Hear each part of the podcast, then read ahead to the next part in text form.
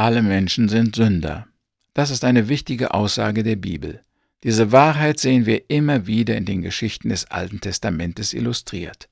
Wir finden sie in den Lehren des Neuen Testamentes und wir erleben sie täglich um uns herum. Alle Menschen sind Sünder.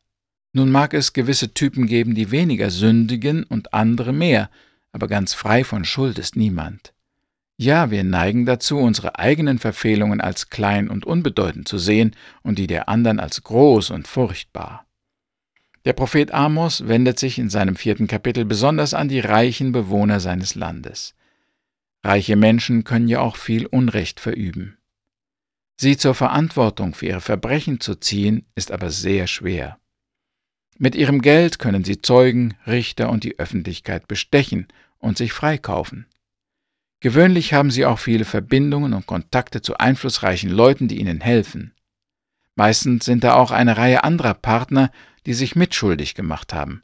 Sie wollen natürlich auch nicht, dass da zu viel von ihren Machenschaften an die Öffentlichkeit dringt. Darum helfen sie dabei, das Unrecht zu vertuschen. Und wer hat schon den Mut, gegen einen wohlhabenden und einflussreichen Mann eine Anklage zu erheben? Das ist doch viel zu gefährlich. Die Reichen haben Mittel und Wege, einen Ankläger oder Zeugen zum Schweigen zu bringen. Viel unkomplizierter ist dagegen die Sache, wenn ein armer Kerl aus der unteren Schicht des Volkes ein Verbrechen verübt. Ihn zu verklagen, zu verurteilen und auch gleich zu bestrafen, ist recht einfach, jedenfalls in einem totalitären Staat. Der kleine Mann kann sich nicht verteidigen, kann keinen Anwalt bezahlen und kann niemanden bestechen. Arme Leute werden oft gar nicht erst gehört. Es besteht das Vorurteil, dass sie sowieso in einer unmoralischen Umgebung leben. Sie sind es doch gewohnt zu lügen und zu stehlen. Von ihnen kann man nichts anderes erwarten als Unmoral und Gesetzlosigkeit. Daher findet sich immer schnell jemand, der einen einfachen Bürger aus der unteren Schicht verklagt und verurteilt. Reiche dagegen brauchen meist keinen Kläger zu fürchten. Wer sollte schon gegen sie aussagen wollen? Und gerade aus diesem Grund hat Gott sich selbst zum Ankläger der Reichen und zum Anwalt der Armen gemacht. Nicht etwa, weil die Armen besser wären oder in den Augen Gottes mehr Wert hätten. Der Grund, weshalb Gott ihre Partei ergreift, ist wohl der, dass einfache Leute sonst keinen Fürsprecher und Helfer haben. Darum sendet er seinen Propheten, der den selbstsicheren Vertretern des Volkes ihre Schuld und Sünde vorhält. In dem folgenden Abschnitt aus Amos Kapitel 4, die Verse 1 bis 5, wendet sich der Bote Gottes gegen die reichen Frauen Samariens. Wir lesen den Abschnitt. Hört, ihr Frauen von Samaria, gut genährt und schön wie Bajans Kühe. Ihr unterdrückt die Schwachen und schindet die Armen. Ihr sagt zu euren Männern, los, schafft uns zu trinken herbei. Der Herr, der mächtige Gott, hat bei seinem heiligen Namen geschworen, die Zeit kommt, dass man euch mit Fanghaken herausholen wird, die letzten von euch mit Fischangeln. Eine nach der anderen müsst ihr durch die nächste Bresche in der Mauer hinaus, und sie werden euch in Richtung Hermon fortjagen. Das sage ich, der Herr. Kommt zum Heiligtum von Bethel und sündigt, kommt zum Heiligtum von Gilgal und begeht Verbrechen. Feiert am ersten Festtag eure Mahlopfer und am Tag darauf die Ablieferung eurer Zehnten. Lasst gesäuertes Brot als Dankopfer in Rauch aufgehen und kündigt freiwillige Opfer an, so laut, dass alle es hören. So liebt ihr es doch, ihr Leute von Israel. Das sagt der Herr, der mächtige Gott. Soweit Amos Kapitel 4 aus der Guten Nachricht Bibel. Zuerst also wendet sich der Prophet an die reichen Frauen Samariens. Er hat da einen drastischen Vergleich. Gut genährt, und schön wie Bajans Kühe. Das klingt nicht sehr schmeichelhaft. Besteht da wohl eine Aussicht, dass sich diese Frauen von einem Propheten aus dem Bauernstand etwas sagen lassen? Wenn ich mir die Situation anschaue, dann muss ich mich fragen, was soll wohl die Botschaft des Propheten Amos bewirken? Hier sind die einflussreichen, an Luxus gewöhnten Frauen Samariens. Sie leben, wie sie wollen und lassen sich von niemandem etwas sagen, was sie tun oder lassen sollen. Sie haben sogar Mittel und Wege, unbequeme Mana aus der Welt zu schaffen. Auf der anderen Seite steht dieser Prophet Gottes. Er ist ein einfacher Mann, ein Bauer aus einem armen Nachbarland. Was er diesen Frauen zu sagen hat, klingt nicht gerade schön. Es kann durchaus als Beleidigung und Verleumdung verstanden werden. Im schlimmsten Fall muss Amos dann wegen seiner Reden mit Gefängnis und Tod rechnen, im günstigsten mit Spott und Verachtung. Jedenfalls hat er kaum Aussicht, dass seine Worte gehört werden. Und wahrscheinlich wird niemand aufgrund der Anklagen und Drohungen Gottes sein Verhalten ändern. Wenn Amos eine wirkliche Veränderung in der Gesellschaft erreichen will, dann müsste er wohl anders vorgehen, diplomatischer, vorsichtiger, mit Hilfe anderer Parteien und bedeutender Persönlichkeiten. Wir wissen doch auch aus eigener Erfahrung, wie schwer es ist, das hochmütige, rebellische oder gesetzeswidrige Verhalten eines Menschen zu verändern. So etwas ist schon bei den eigenen noch kleinen Kindern schwierig. Wenn wir ihnen sagen, ich möchte, dass du dein Zimmer aufräumst oder deine Schularbeiten machst, dann tun sie es doch gerade nicht. Es ist ein schwieriges Problem für den Boten Gottes. Wie sage ich es dem Sünder, dass er seine Schuld zugibt und sich ändert? Ich weiß nicht, ob Amos wirklich mit großen Veränderungen gerechnet hat. Vielleicht ja, vielleicht aber auch nicht. Jedenfalls ist offenbar nichts geschehen von dem, was er erreichen wollte. Also könnte man sagen, seine Mission war erfolglos. Das Volk hat sich nicht bekehrt. Aber wie schon gesagt, ich denke, für Amos und für Gott war es keine Überraschung. Vielleicht ging es auch gar nicht einmal so sehr um einen augenblicklichen Gesinnungswandel. Ich nehme an, es war einfach wichtig, dass die Dinge angesprochen wurden. Jemand musste es laut sagen, dass hier Unrecht geschah. Jemand musste auf die Folgen des gottlosen Lebens aufmerksam machen und Warnungen und Drohungen aussprechen. Zweitens. Es kommt ja auch immer noch darauf an, wer einen auf seine Fehler aufmerksam macht. In diesem Falle war es Gott durch den Propheten. Die Anklage kommt also von höchster und unparteiischer Seite. In jedem Fall ist es Gottes Sache, Recht zu sprechen. Alle weltlichen Gerichte handeln eigentlich nur im Auftrag Gottes. Auch die Richter unserer Tage haben letztlich keine Autorität von sich selbst.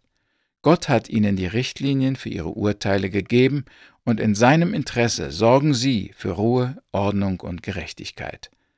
Auch im Fall der reichen Frauen von Samarien waren es nicht der Prophet, nicht die Priester, nicht die armen unterdrückten Bürger und auch nicht eine starke Nachbarnation, die zu Gerichte saßen. Es war Gott selbst. Er spricht Recht.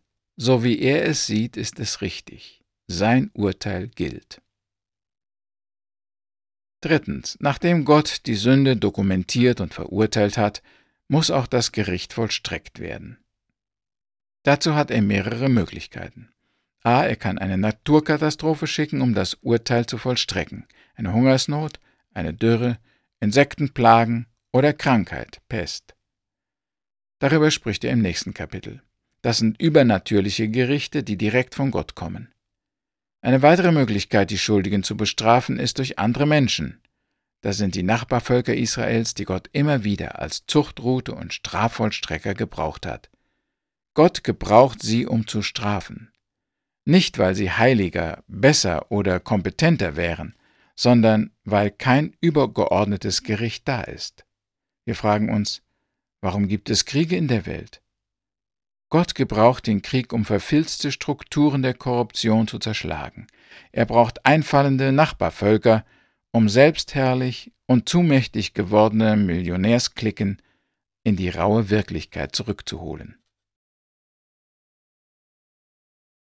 Einen letzten Gedanken möchte ich noch aus den Versen 4 und 5 des gelesenen Bibelabschnittes erwähnen. Da sagt der Prophet, Kommt zum Heiligtum von Bethel und sündigt, kommt zum Heiligtum von Gilgal und begeht Verbrechen, feiert am ersten Festtag eure Mahlopfer und am Tag darauf die Ablieferung eurer Zehnten. Lasst gesäuertes Brot als Dankopfer in Rauch aufgehen und kündigt freiwillige Opfer an. So laut, dass alle es hören. So liebt ihr es doch, ihr Leute von Israel. Dies ist mal eine Bibelstelle, in welcher der Sarkasmus unüberhörbar ist. Der Prophet ruft zum Sündigen auf. Das kann doch wohl nicht wahr sein. Ein Prophet in der Bibel.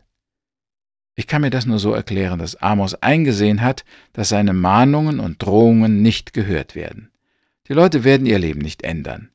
Jeder weitere Versuch, die reichen Israeliten von ihren Verbrechen zu überzeugen, bewirkt nur Protest und Rebellion. Also versucht Amos es andersherum. Er fordert seine Hörer auf, zu sündigen. Vielleicht hilft ihnen das zu erkennen, auf welchem Weg sie sind. Vielleicht provoziert dieser Aufruf sie auch zur Rebellion und Gegenreaktion. Nach dem Motto, wenn sie sündigen sollen, dann wollen sie auch schon nicht mehr. Wenn der Prophet sie nicht mehr zurechtweist, dann macht es auch keinen Spaß mehr, böse zu sein. Aber vielleicht steckt auch noch eine andere Strategie dahinter. Manchmal braucht der Mensch erst ein Schockerlebnis, ehe er merkt, dass er auf dem Weg in den Abgrund ist. Es muss etwas Furchtbares passieren, bis er seine Richtung ändert. Oder jemand muss erst die Sünde seines Lebens begangen haben, bevor er merkt, dass es wirklich schlecht um ihn bestellt ist. Bis dahin helfen keine Zurechtweisungen und keine Ermahnungen. Manchmal können solche Sünden noch etwas ganz Banales sein. Der Prophet Jona zum Beispiel war auf seiner Flucht von Gott weg nur mäßig von dem Unwetter auf der See beeindruckt. Er schlief, während die anderen um ihr Leben bangten. Als jedoch ein wenig später irgendein Rizinusstrauch in seiner Nähe verwelkte, da war er zutiefst betroffen und beleidigt. Manch ein Soldat hat im Krieg die größten Grausamkeiten begangen, ohne Gewissensbisse dabei zu spüren. Aber wenn er nach Hause kommt und seinem kleinen Sohn eine Enttäuschung oder Kummer bereitet hat, dann fühlt er sich wirklich als schlechten Menschen. Ein Unternehmer kann über Leichen gehen, betrügen und seine Angestellten kaltblütig ins Unglück stürzen. Aber wenn die Katze den Kanarienvogel gefressen hat, weil er den Käfig offen ließ, dann wird er von Schuldgefühlen und Selbstvorwürfen geplagt. Sündigt wacker drauf los, soll auch Martin Luther gesagt haben, in der Hoffnung, dass dem Menschen irgendwann einmal erschreckt bewusst wird, wie schlecht er wirklich ist. Erst wenn das Maß der Schuld voll ist oder die richtige Sünde passiert ist, wacht die Person auf und versteht, was gemeint ist. Erst an diesem Punkt kann sie erkennen, dass sie ein verlorener Sünder ist, und erst dann geschieht Buße, Umkehr und Vergebung der Sünde. Vergebung und Erlösung sind so lange theoretische Begriffe, bis man selber einmal erschreckt entdeckt, dass man wirklich Vergebung braucht, weil man ein Sünder ist. Eigentlich will Gott ja nicht, dass wir sündigen, aber wenn wir total unempfindlich für Recht und Unrecht geworden sind, dann kann vielleicht noch ein Fall in einen tieferen Abgrund helfen. Noch etwas Eigenartiges sagt der Prophet Amos im Vers 5. Er sagt, feiert am ersten Festtag eure Mahlopfer und am Tag darauf die Ablieferung eurer Zehnten. Lasst gesäuertes Brot als Dankopfer in Rauch aufgehen und kündigt freiwillige Opfer an, so laut, dass alle es hören. So liebt ihr es doch, ihr Leute von Israel. Auch diese Aufforderung zum Gottesdienst ist sarkastisch gemeint. Der Prophet sieht den klaffenden Unterschied zwischen den Verbrechen des Volkes und seiner Religiosität. Die Menschen übertreten Gottes Gebote und begehen alle Arten von Unrecht. Aber, als ob nichts geschehen wäre, feiern sie ihre Gottesdienste. Sie bringen Gott Opfer und Abgaben und schämen sich nicht, ihre Frömmigkeit zur Schau zu stellen. Wie können Ausbeuter und Verbrecher auch noch fromm sein und Gottesdienste besuchen? Das fragt man sich auch heute noch. Irgendwie erwartet man doch von jemand, der in die Kirche geht, dass er sich moralisch besser verhält als andere Leute. Man erwartet, dass er freundlich und geduldig ist, friedfertig, ehrlich, hilfsbereit und liebevoll.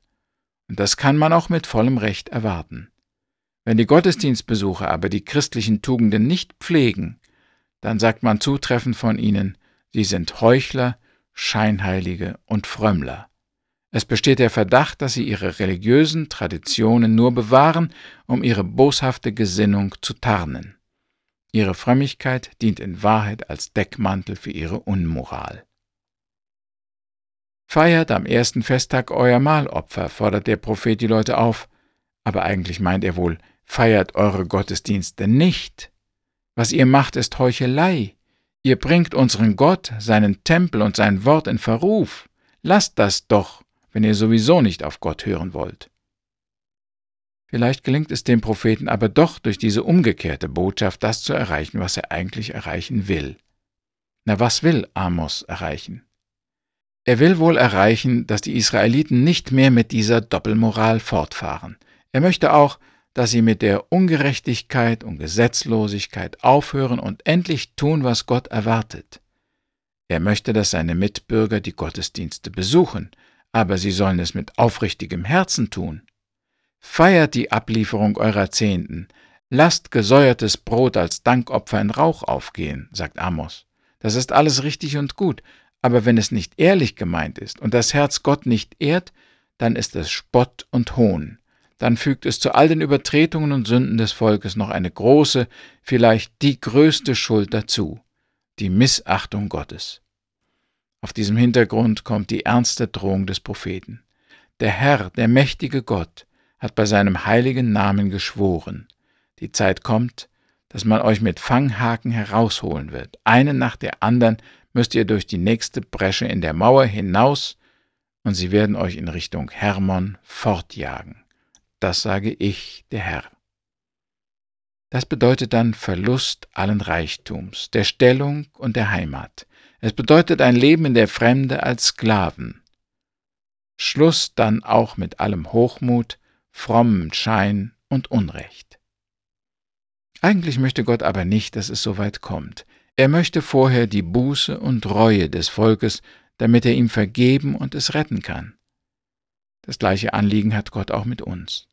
Aus Liebe lässt er uns auf unsere Fehler aufmerksam machen, damit wir zur Einsicht kommen und uns ihm zuwenden.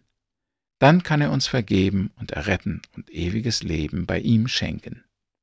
Wir beten. Herr, du weißt, wer von uns seine Sünde und Verlorenheit noch nicht erkannt hat. Schenke ihm die aufrüttelnde Erfahrung, die er braucht, um sich an dich zu wenden. Danke, dass bei dir Vergebung, Errettung und Heil ist. Amen.